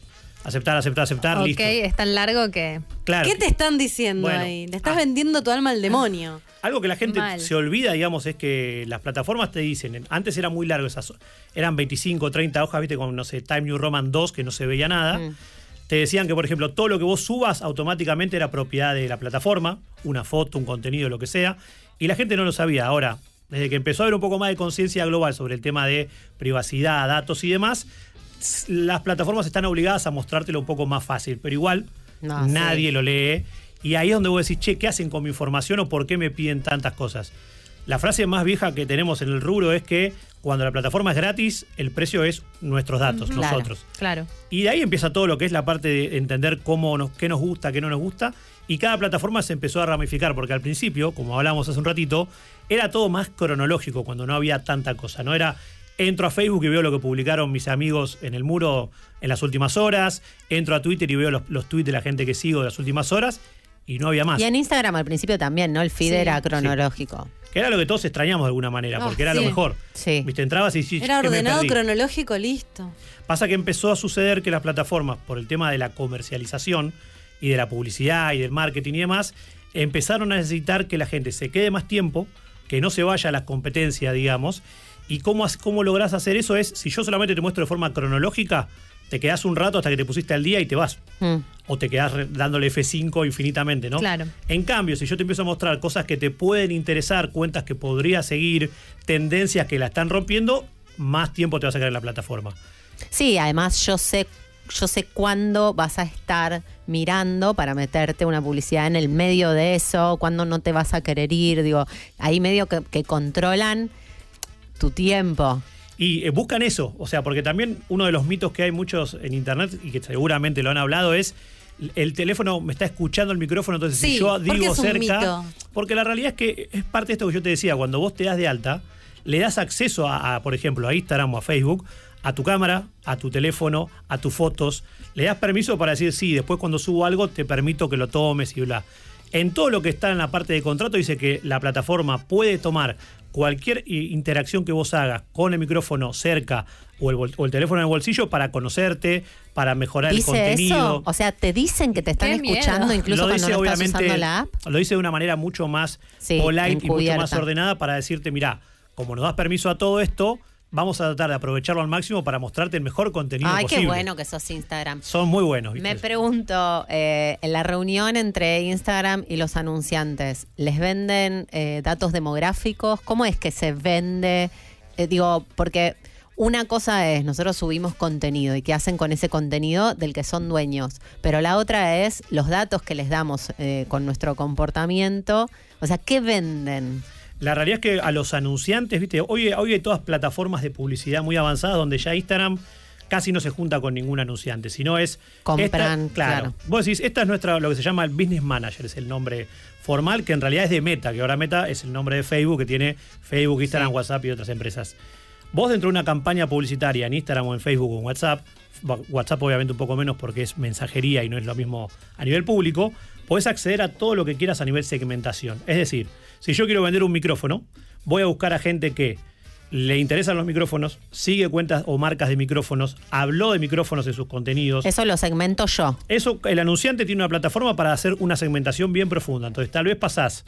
Si yo digo, quiero gente que le gusten los micrófonos en Argentina, tal vez hay 500.000 personas. Y quizás soy yo que alguna vez dije micrófono cerca Bueno. de mi teléfono. En Instagram pasa mucho eso. No sé si les pasa con la famosa Lupita, que dije algo o likeé algo y después durante meses me sigue mostrando lo mismo. Le, le- le pasé, me acuerdo una vuelta que una amiga estaba buscando sandalias, probablemente lo hablamos cerca de mi teléfono. Al otro día me aparecen las sandalias que De ella una. buscaba, le mando la foto.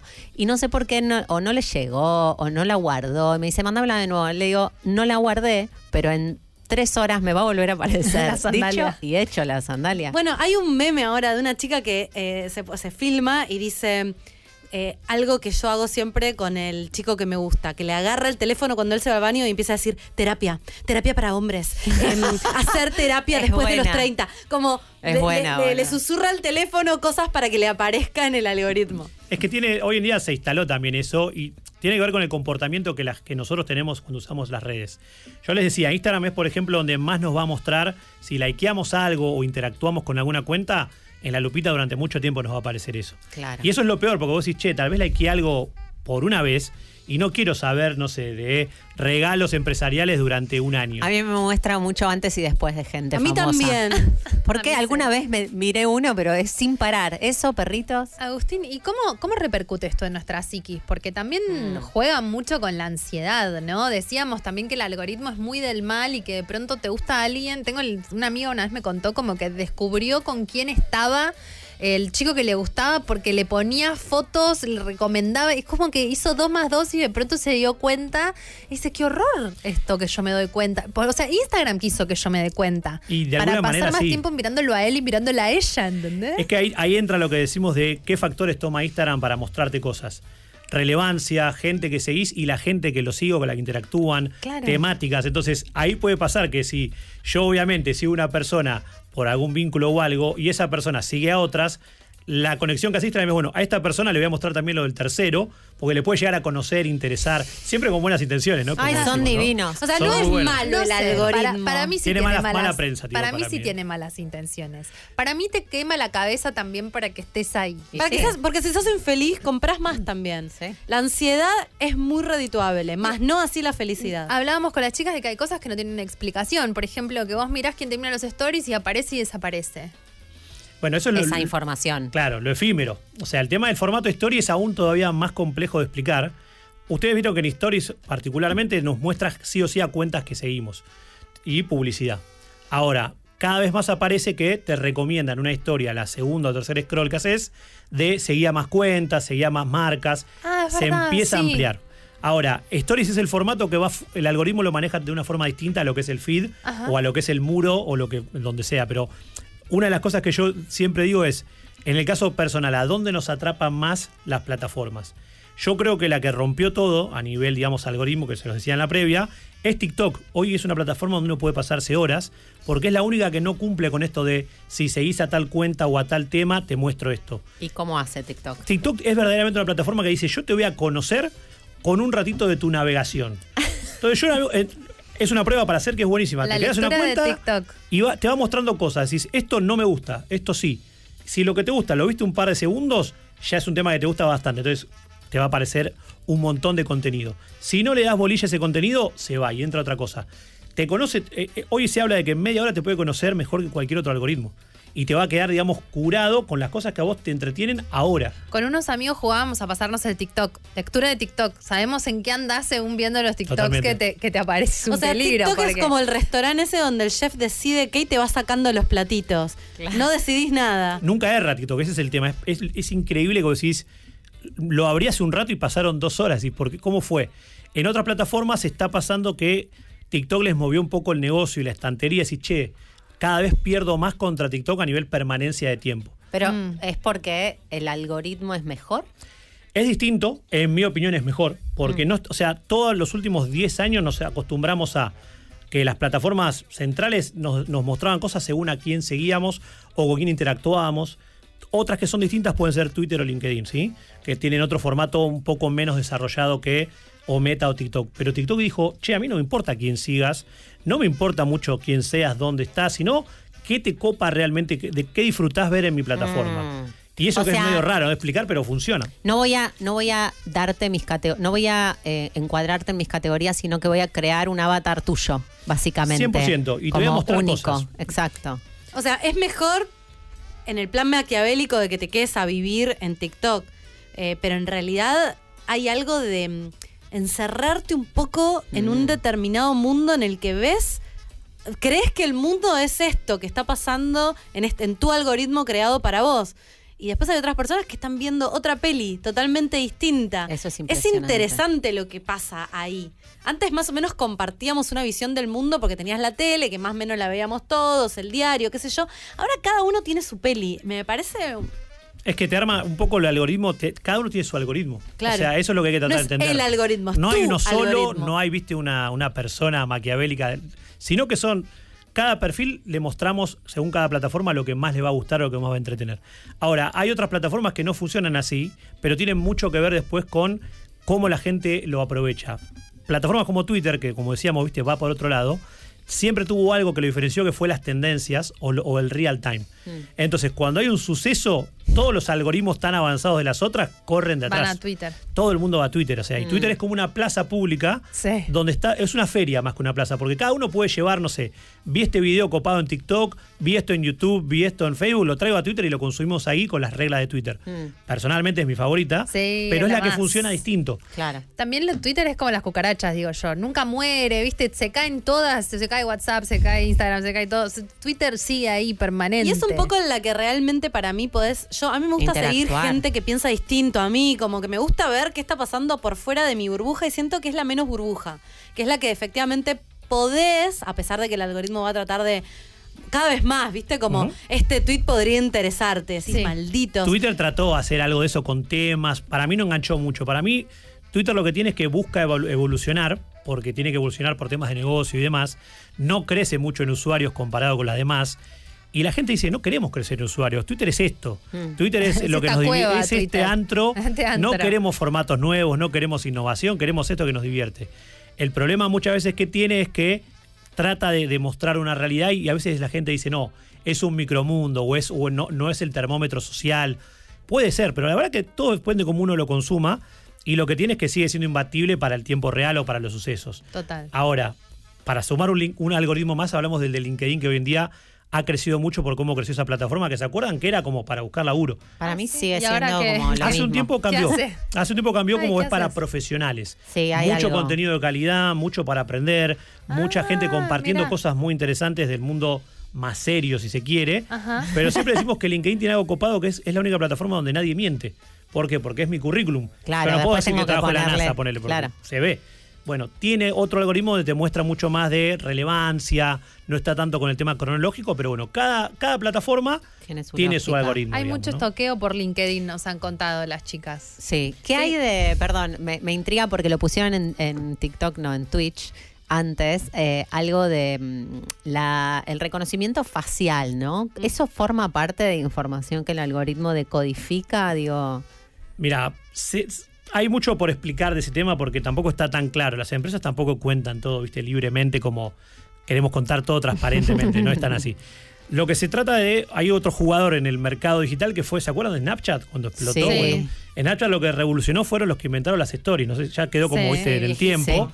Y también tienen hoy en día una plataforma que se sigue usando, aunque uno crea que se murió la plataforma, donde la mejor herramienta que tienen es los filtros. y en filtros, el desarrollo de inteligencia artificial, realidad aumentada, etcétera, etcétera, lo sigue liderando Snapchat. Ahora, en eso está un poco de que la cámara nos filme o nos, nos saquemos una foto y dejamos una huella. Eso se guarda en algún lado. Claro. No es 100% efímero. O sea, en servidores queda.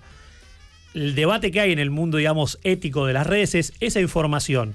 Se decodifica después para usos comerciales o de seguridad. Más vale que sí lo deben hacer. Yo creo que es complejo decir sí o no. Yo no Wow. podría decirlo, tío. Entiendo que si hay una huella que dejamos digital en algún lado, esa información está. se guarda. Pero si no está regulada, la van a usar para el mal, para su propio beneficio, desde ya.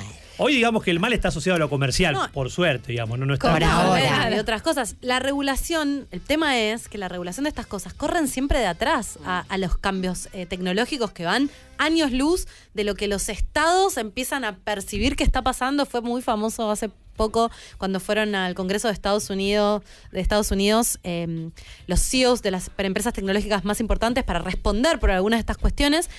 Y los congresistas, que eran gente grande, no sabían ni qué preguntarles. O sea, eh, colisionan dos mundos totalmente Bueno, eh, ni a- distintos. Ni hablar de eh, la, la peli, no me acuerdo cómo se llamaba, pero que hablaba de, de la injerencia de Facebook en las elecciones de Estados Unidos, las de Trump ¿Te fueron, acordás ¿no? Cambridge Analytica, todo Sí. eso? que- Exacto. Bueno, como que- que eso es también un Sí, transforma la mundo muy realidad. border, el claro. documental sobre, sobre, sí, sobre las redes sociales. Sí, no me acuerdo cómo se llama. Hay muchos, digamos, que tratan. Yo no soy muy pro, viste, esos documentales que son o muy extremistas a favor Sí. o en contra.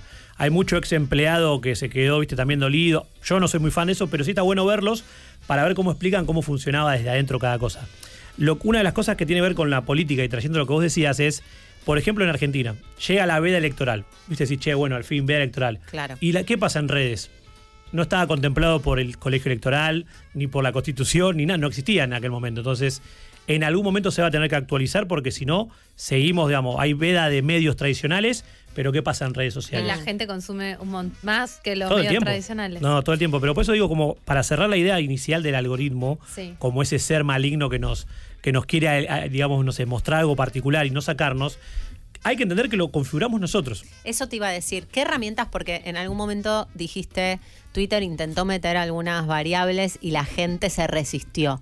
¿Qué herramientas tenemos? Porque en TikTok claramente no estaría pasando, porque nadie puede hacer nada. Estás mirando Entrás granos como, la, explotados. entrás como en un río que te lleva y no puedes No, luchar. hay eso. haces, pero ¿qué puedes hacer? Hay que tener ¿Qué fuerza de herramientas voluntad ten- realmente. ¿Cómo es? ¿Cómo es? cada plataforma te tiene alguna forma que vos le puedas decir, che, esto no lo quiero ver más. ¿Sí? Hay plataformas, por ejemplo, vos en YouTube, por ejemplo, podés poner la mano para abajo, no me gustó este video, para que no te muestre ninguna recomendación asociada. En TikTok yo puedo, cuando voy para un lado o para el otro, les- le muestro a TikTok si me gusta o no el video. O sea que yo tengo que tratar de devolver algo, de comprometerme, para enseñarle a mi algoritmo qué quiero ver. El tema es que no lo hacemos por comodidad o por desconocimiento muchas veces. Dejar de seguir cuentas, dejar de interactuar con ciertas páginas o con ciertas tendencias. Decir que no es tu poder. Ese es el poder. La verdad que no hay muchas más herramientas. Después sí hay temas de seguridad o de privacidad, por ejemplo, en algunas plataformas como Twitter, donde no quiero que ninguna cuenta que no me siga o que yo no siga me responda o que me llegue una mención de una cuenta que es fake. Hay herramientas. El tema es que queda al lado del usuario la mayoría. Entonces, si no nos ponemos las pilas nosotros, el Que algoritmo nadie lo te sabe, lleva. que tenés que educar a tu algoritmo. Totalmente. Es como un tamagotchi, tu algoritmo. Y Agus, ¿vos qué pensás de esto? ¿Cómo nos juega en el tema de la salud mental el algoritmo? Mm. Porque genera mucha ansiedad o esto que te contaba de, Sí. mi amiga se volvió loca, loca, ¿entendés? Como que de pronto pasan cosas. ¡Loca! Hay mucho de eso, hay mucho debate también de, de- de profesionales de la salud mental y también de todo, todo lo que es derivado de lo que es la ansiedad, la depresión y demás para entender que las redes pueden ser muy buenas o pueden ser muy malas. El tema es que hay una fina línea de que decís cómo trabajar en casos particulares, siendo millones de usuarios, y cómo las plataformas tratan de hacerlo. Yo creo que todas están tratando, viste, de, de- de- primero de sacar el tema del odio, que es un tema muy, muy fuerte, Ajá. que para mí es muy difícil de sacar porque tienen que haber millones y millones de dólares invertidos en sistemas que puedan ser avanzados para que nadie pueda generar, viste, no sé, hablar de ciertos temas o de ciertas palabras. La Claro, pero eso es, Sí, pero es también es un borde muy claro. delicado. Es muy complicado, ¿no es censura, ¿no? Es censura, exacto. Es difícil, digo. Yo creo que hay plataformas que están entendiendo que los usuarios, que antes tal vez no pasaba nada, hoy hay mucha gente que la pasa mal por contenido co- o culpa de redes sociales. Es difícil, el- ah, ya yo no tengo la respuesta hacia dónde van las plataformas para solucionar eso. Yo creo que si TikTok sabe, o sea, si TikTok tiene un avatar tuyo hecho muy claramente, probablemente sepa cuándo estás pasado. Probablemente lo sabe. ¿Pasado en qué sentido? Cuando estás pasado, que ya no querés ver más, pero estás medio drogui de Ah, TikTok. obvio. Cantidad de tiempo, por ejemplo. Ponele, no lo sé, pero digo, a- algo de que es pedirle a- al, al- Al, al al diablo dealer, que se- al dealer que te al deje de vender que- droga. Exacto, bueno, ¿entendés? te Que lo te va a diga, no. Gordi, esta semana no te vendo porque la semana te vendí mucho. semana no. No, Es no. el dealer de euforia con ella, ¿no? Claro, exacto, eso, Yo esa digo, lógica. los sistemas, No hoy en día donde hay un poco más de control son los sistemas de, de los teléfonos, digamos. Tanto en Android como en iOS vos podés hasta decir, che, cuando usé 15 minutos esta aplicación, cerrala. O poner Sí, un cartel. Sí, pero es como una valla. Yo Es ahora como- soy ex- experta en vallas. Bueno, Carrera la- de vallas todo el día. Todo Se el día pueden me saltar, salta ¿viste? Y es el la tema. salto. Pero por lo menos hay herramientas que hace un año o dos no había. Yo creo que debería ir mejorando, pero hay un Eh, voy a ser abogada del diablo. Del otro lado, si en lugar de querer poner vallas, lo que querés es que más gente te siga. Querés, tenés un emprendimiento Muy en bien. Instagram y querés que te siga más personas, querés que se vean más tus productos, querés. También algo cambió en las reglas en el último tiempo, sobre todo en Instagram, donde es más difícil llegar a usuarios. Contanos un poco de eso.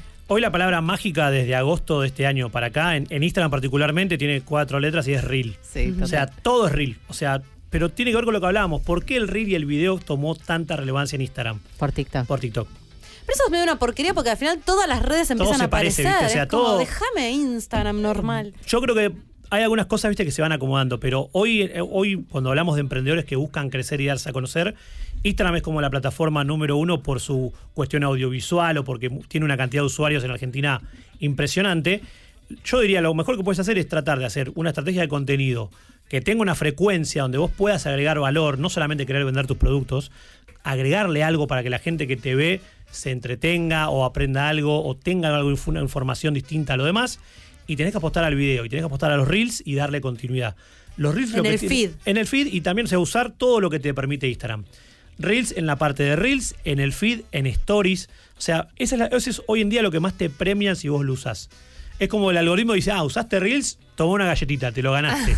te muestro un poco más. Con razón no me muestra nada, no te hago un reel ni a patada. Es que tal vez no sé si les pasa que no, es, no era la esencia natural de esa No. plataforma. Sí, total. Pero todo va evolucionando, entonces yo creo que también que el poder que tienen los usuarios a la larga pasa o que se acomodan a lo que la plataforma te propone O le ganan. Ay, digamos, resistámonos a los reels, como en Twitter. Es que es muy difícil, te digo. ¿eh? ¿Te acuerdas Sí, ya cuando sé. en Twitter pasó de 140 a 280 caracteres? Sí. Toda una movida global, ¿no? no Mal. Ahí duró un- una semana. Sí. Y lo adoptamos todo porque termina siendo mejor. Ahora, yo creo que los emprendedores hoy lo que tienen que entender es, vos tenés que tener una cuenta de Instagram sí o sí. Tenés que tener después otro tipo de unidades digitales, decir, che, tengo una página web, voy a hacer una página web, es cada vez más barato, hasta puede hacerse gratis con templates o cosas que hay en internet. La web es como nuestra casa, donde yo pongo las reglas. Sigue siendo, sigue, Sigue, siendo, siendo. útil. Ahora, después hay mucha gente que dirá, no, no navega nadie, ¿qué estás diciendo? Tiene que ver con posicionamiento en buscadores, en Google. Google todavía toma las páginas web como referencia para mostrarte un resultado. Instagram para mostrar mi producto. Instagram tiene el formato tienda, yo puedo vender ahí mismo también. Puedo montar un e-commerce para manejarlo de una manera más personal, meter temas de envíos, o sea, es una época dorada. Yo cuando hablo de emprendedores digo, hay que entender que hace 10 años o 20 yo tenía que alquilar un local, pagarle a empleados, pagar impuestos y tratar de vender. O ir a la feria, O los ir a- semana. Para publicitar, poner un aviso en el diario, más o Algo menos así. era. Y, y la publicidad digital es la más barata de todas Claro, comparativamente. súper, súper. Muchos dicen, bueno, pero ¿cuánta plata tengo que poner para que me muestren? Bueno, es muy relativo. Yo digo, hoy poder invertir directamente en una plataforma como Instagram, donde la gente tal vez está ávida de comprar, porque Claro. de repente yo no sé que, que estoy viendo algo y me, me aparece un producto y, uy, qué bueno que está, lo compro ahí mismo. Igual quiero tirar un spoiler de algo que se viene, Dale. que va a cambiar un poco las reglas del juego. A ver, a ver. Que tiene que ver con lo que es el social selling o la venta social. Hasta ahora, cuando vemos algo en redes sociales, para comprarlo usualmente tenemos que ir a algún lado. Hacer clic en un e-commerce o ir a una plataforma o comprarlo en la tienda de Instagram. Las plataformas y también las, las que tienen que ver más con la venta de productos como Mercado Libre y demás, van a tomar una tendencia que en Asia está hace bastante tiempo, particularmente en China, que es yo voy a poder ver un video en vivo El streaming, sí. el streaming en Amazon vivo y Live. comprarlo, ¿viste? O sea, pero comprarlo en vivo tipo, en el mismo lugar.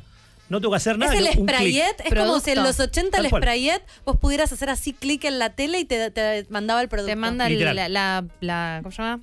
La, la cantidad de cosas que hubiera comprado en. No, va a ser Sprayet. terrible. A veces peligro. a nosotros nos pasa en- a nivel laburo que trabajamos con plataformas de China que los números que se manejan cuando yo veo un, un influencer o un experto, no sé, tomando jugo de naranja y puedo comprar ese jugo de naranja y me llegan dos horas a mi casa. Inmediatamente. Es Truman Show. Es muy, es muy loco cómo funciona, porque hay una parte muy positiva que es, tengo alcance a un montón de cosas rápido, sin todo lo que era ir a comprar. Esa es la parte buena. Pero- La parte mala es que es un peligro, por lo que ustedes decían también, tipo, estoy bajón o depri y me compré, no sé, una pochoclera para tener en mi casa. un masajeador. Literalmente Claro. tocando. ¿Te imaginas a los niños comprando cosas? Tipo, ah, me gusta, me gusta. También. Todos compra, compra. Te O sea, va a niños- ser un canal de streaming como si de repente Twitch fue, tenés un canal donde vos te metés y hay gente vendiéndote cosas, te quedas mirando como si fuera la tele a las 2 de la mañana cuando no te puedes dormir y compras Y boludeces. lo compras con un clic. Ay, ay, Y te ay, llega el qué rato. cosa Llega el del mal. Los algoritmos no tienen la culpa de todo. No, Al por final. supuesto que no. Son las mentes, es la mente que quiere que me- gastemos dinero. Agustín, Wow. tengo una última pregunta. Nosotras no tenemos Instagram. Ah, Y nos sirvió, nos sirvió un montón. O sea, teníamos, lo hicimos, o sea, lo Buena tuvimos y nos lo, nos Ujú. lo cerraron porque subimos algo sobre porno feminista. Y nosotras decidimos no tener más Instagram porque te, te lleva mucha Sí. energía y preferimos usarla para hacer el podcast y comunicar a través de nuestras plataformas. Tenemos solo Twitter, Sí. que es muy breve y no te exige nada. ¿Qué pensás de nuestra estrategia? Yo les preguntaré a ustedes, ¿les viene sirviendo para los objetivos que tienen? O sea, todo tiene que ver qué quieren hacer ustedes. ¿Por qué? hasta el momento sí, la sensación es que puede que está cambiando. De que por ahí no sirve tanto que desde nuestros Instagrams personales. Yo creo que tiene, tiene sentido la duda que usted, o lo que ustedes plantearon. ¿Por qué? Hacerlo lleva tiempo. Y Mucho. lleva, y lleva mucha energía y todo. Trae grandes beneficios porque es una plataforma que tiene. O sea, pensemos que solamente en Argentina tiene más de 20 millones de usuarios. Un montón. O sea, personas de todos los que nos quieren, o sea, de, de todo lo que ustedes cuentan y de lo que son las cosas que ustedes van a querer que la gente conozca y las conozca el producto, es importante muchas veces poder tener la marca en plataformas lo más que se pueda. Ahora, no sé si es recomendable tenerlo en todas las plataformas. Mm. Porque si, si yo les digo tengan Instagram, tal vez puede ser, y che, ¿y TikTok tienen. y YouTube tienen, y, y Facebook y Ya, LinkedIn. arrancas Pará, así. te hago una pregunta que me interesa. Por más de que tengas muchísimos seguidores, eso no quiere decir que Instagram te va a mostrar si vos no haces reels. Tal cual. O sea, hoy en día, y es una. un- me hace un gran pie porque hay una cosa que se llama las métricas de vanidad. Ah, Los seguidores son nombre. métricas de vanidad. Realmente hoy no importan No para nada. No. Wow. Hoy se fue todo mucho más a la relevancia, al contenido que haces, al formato que usás. Si usás Reels, más te van a mostrar.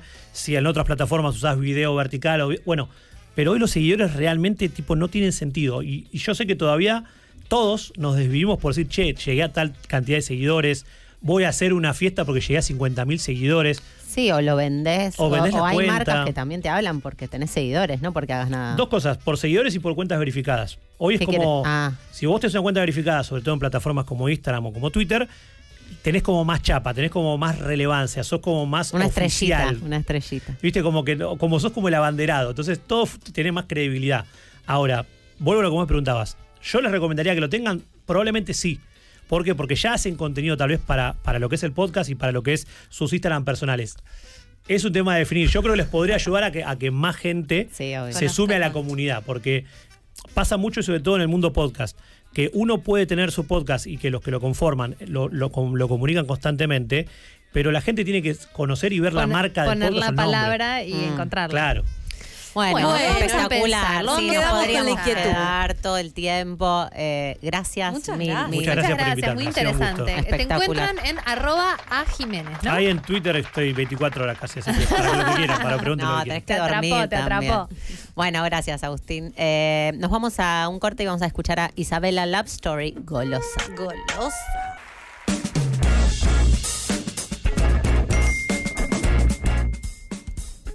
Hola conchas, ¿cómo están? ¿Todo bien?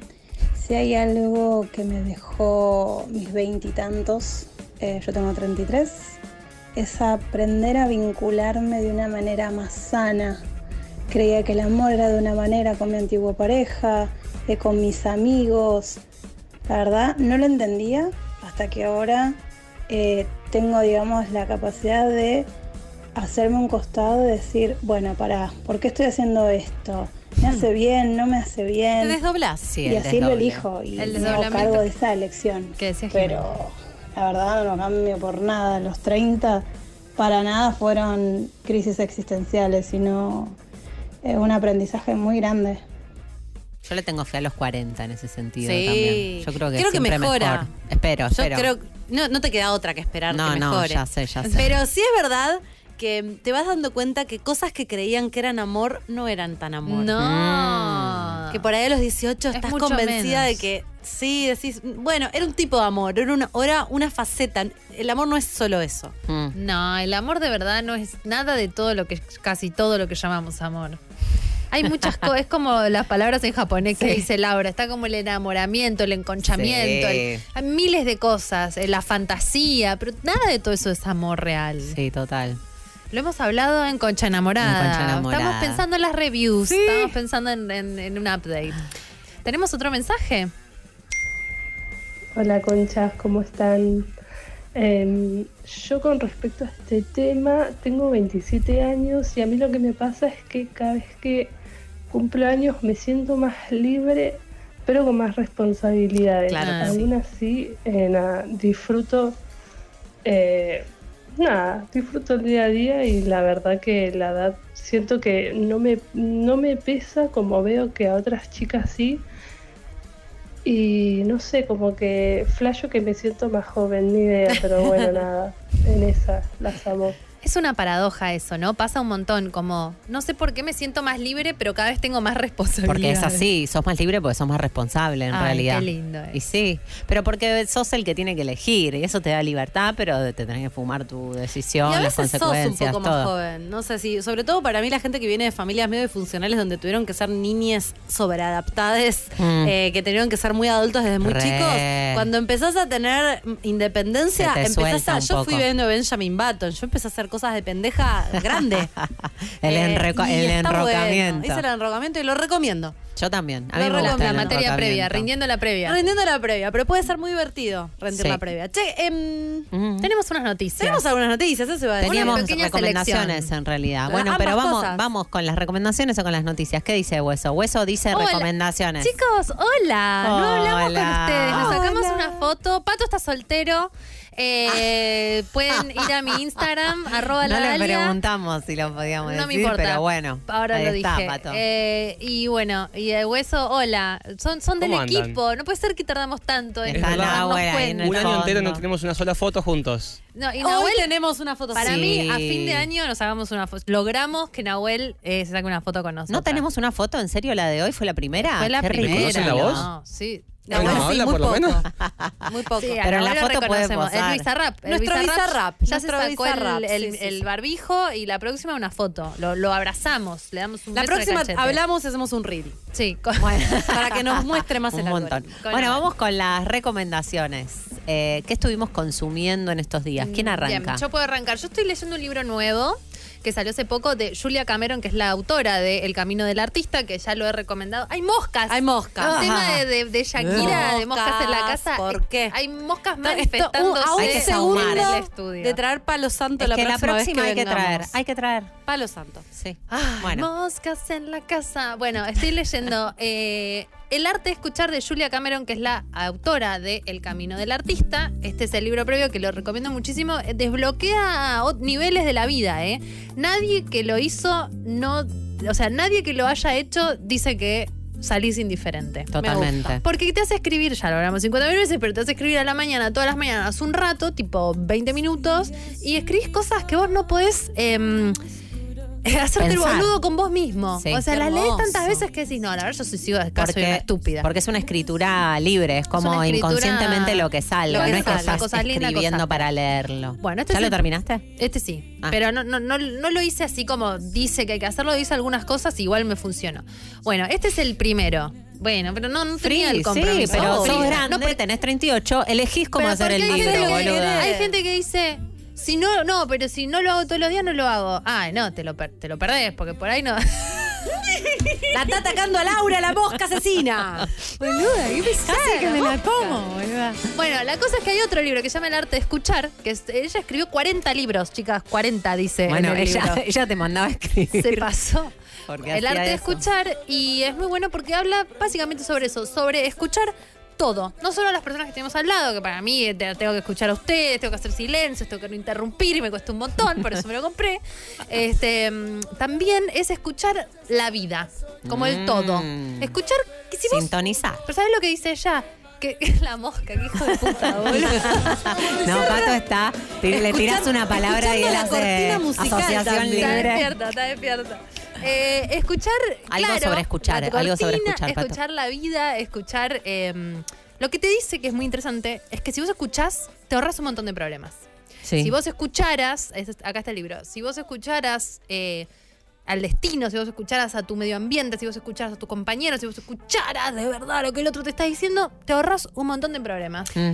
Me parece muy interesante porque es un poco, en lugar de estar todo el tiempo pensando qué es lo que vos querés, a dónde vos querés ir, a dónde querés que llevar la vida, me parece que es como, escucha lo que está pasando y toma decisiones en base también a lo que estás atrayendo. Hay un montón de Exacto, data que no no es- estarías. No es solo lo auditivo, sino es escuchar la energía del medio ambiente, Es- percibir lo que hay a tu alrededor. Como algo medio receptivo, como Más receptivo. Salí del algoritmo un poquito y escucha a tu alrededor. ¿Hay Conectate, sirenas? Pasando ¿Hay un montón de sirenas? cosas. Lo recomiendo claro. mucho. Si te cuesta mucho escuchar, básicamente, como a mí, este A es un gran coso. A todos, es de lo más difícil.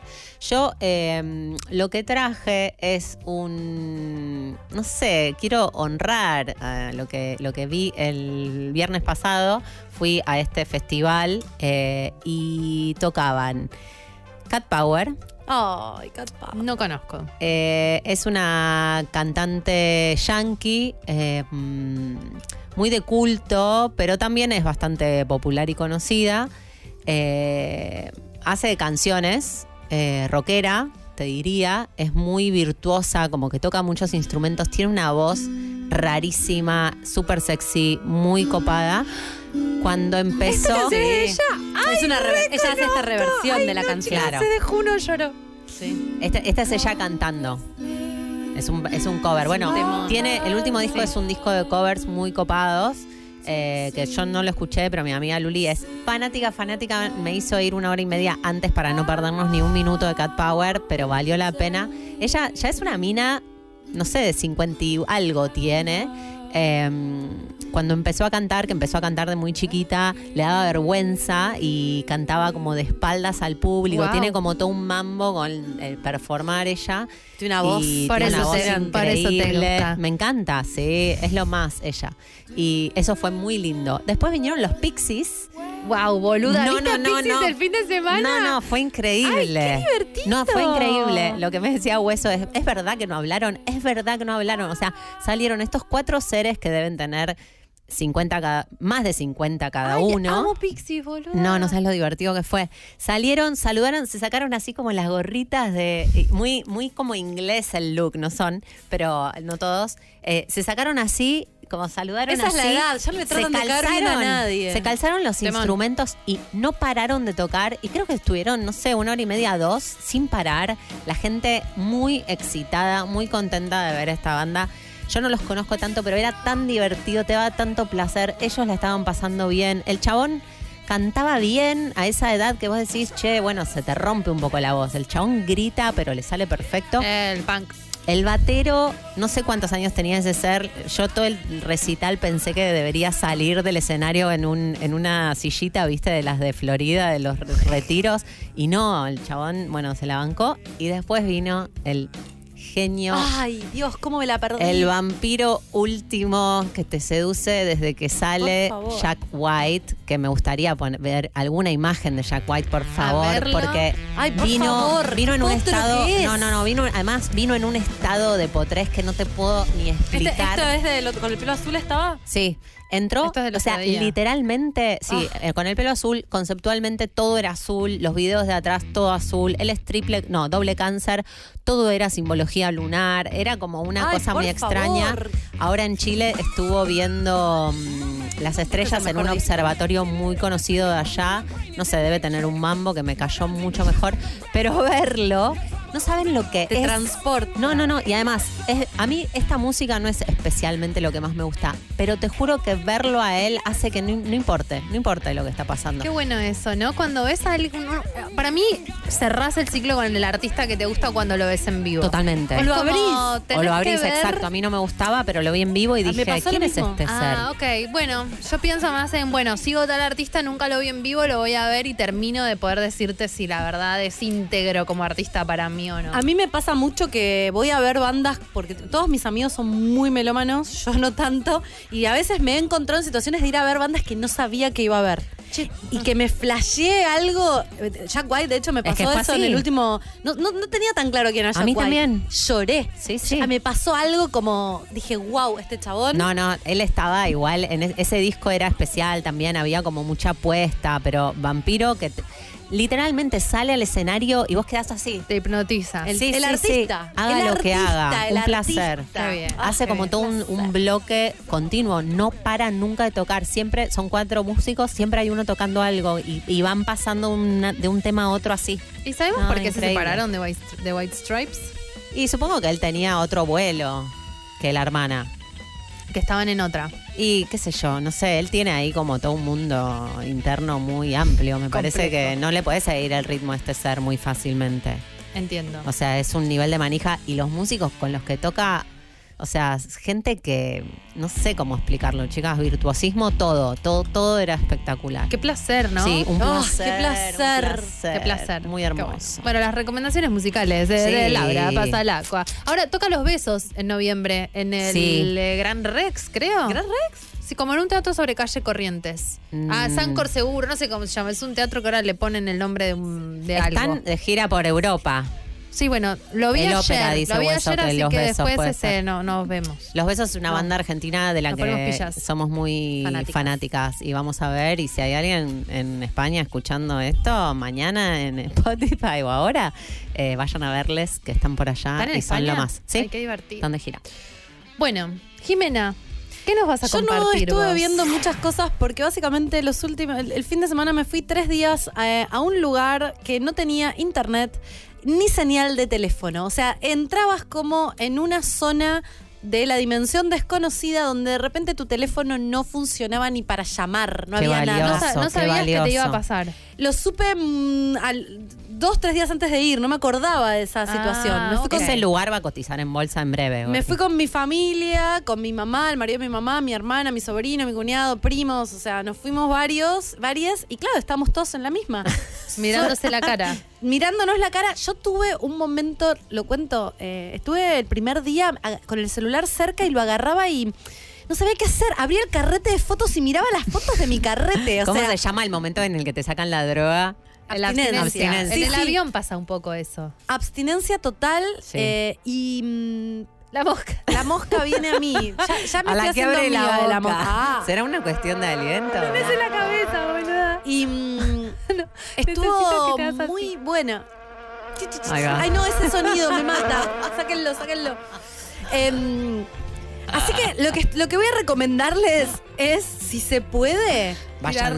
un par de. Mira, algunas horas ideal, pero hacer tres, cuatro días No, de es un montón cero conexión. Es mucho. Mi- fue, un, creo que una de las veces que mejor la pasé con mi familia. Ay, crees? qué lindo. ¿Cómo? ¿Vos crees que es posible hacerlo sin irte a un lugar en donde efectivamente no haya Creo exige conexión? un nivel de voluntad que yo claramente no tengo. Mm. Esto fue, de hecho, fue bastante impuesto. Yo no, no sabía que esto iba a ser la circunstancia. No hubiera Por ahí dicho no que hubiera no. ido. No hubiera dicho que no iba a ir, pero. Eh, Lo hubieses pensado. Lo hubiera, sí, hubiera, no sé, hubiera pensado recaudos. Em, Pero es verdad que antes de Me irte decías alegré. voy a estar sin señal, Sí. como si fuera... no, y a- nadie se acordó que yo exista, nadie le importó, nadie me extrañó. Para mí hay algo sea, energético también. En, ahora que yo estuve en San Martín, que te vas a algunas playas donde no hay señal, de pronto, o sea, te vas y es como, ay, no puedo hacer nada, no puedo avisarle a nadie, estoy acá.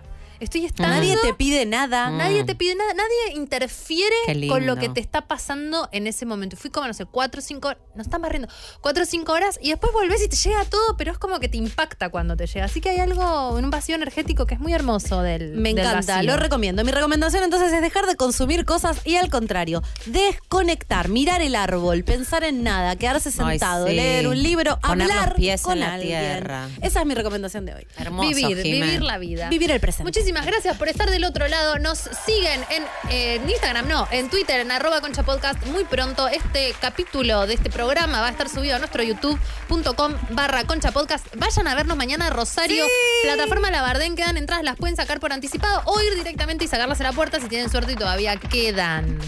Quiero decir que me acabo de enterar en Twitch, gracias a la comunidad, que no era la hermana de Jack, era la ex mujer. Mira, que dijeron que era la hermana, pero después este Lo confesaron que no. confesaron que no. Guau. Bueno, habría que Bueno. charlarlo con el psicólogo. Le perdonamos todo a Jack.